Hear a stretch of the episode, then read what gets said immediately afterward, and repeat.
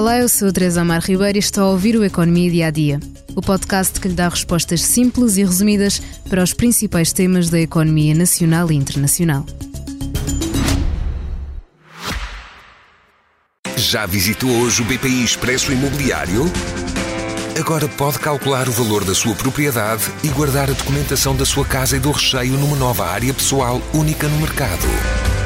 E ainda ficar a saber quanto pode pagar por uma casa, localizá-la com uma pesquisa por polígonos e conhecer as soluções de crédito habitação BPI. BPI Expresso Imobiliário.pt Quem compra e quem vende na mesma página.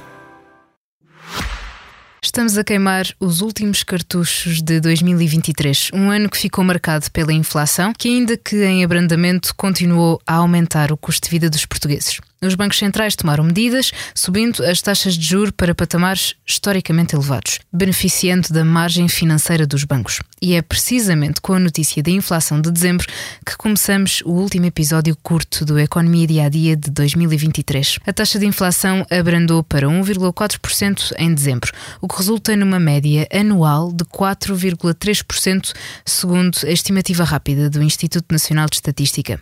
Se compararmos estes 4,3% de média anual com o do ano passado, conseguimos notar uma grande diminuição, já que em 2022 a média de inflação foi de 7,8%, no ano em que a taxa chegou a alcançar recordes de dois dígitos. Segundo o INE, o principal contributo para esta desaceleração provém do comportamento dos preços dos produtos alimentares. Mas prepare-se, há alimentos que vão subir 10% já em janeiro, como o Expresso conta esta sexta-feira na sua manchete.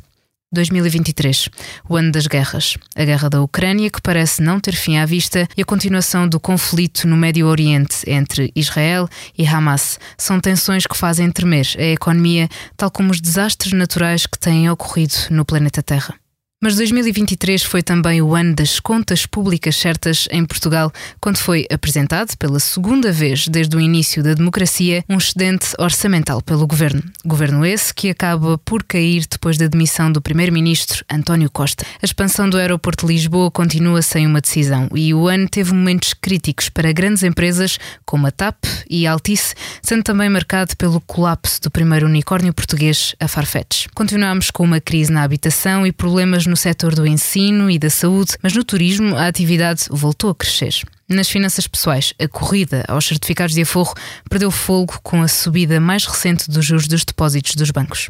Podemos ainda relembrar que o investimento em startups recuou e a Web Summit perdeu algum do seu brilho e dos participantes em resultado de declarações do antigo CEO sobre a guerra no Médio Oriente.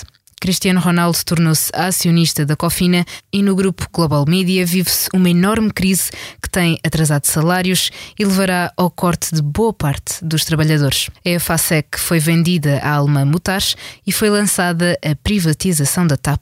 É o ano 2023.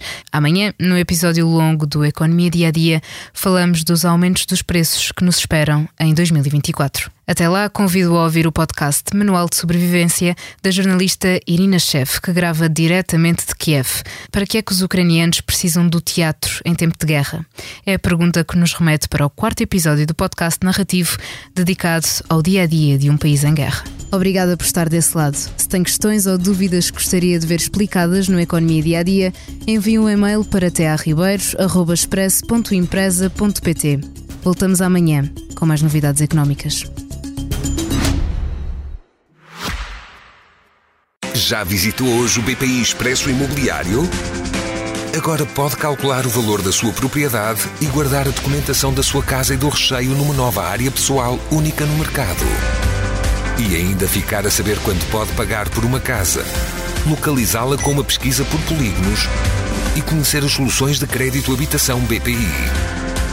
BPI Expresso Imobiliário.pt Quem compra e quem vende na mesma página.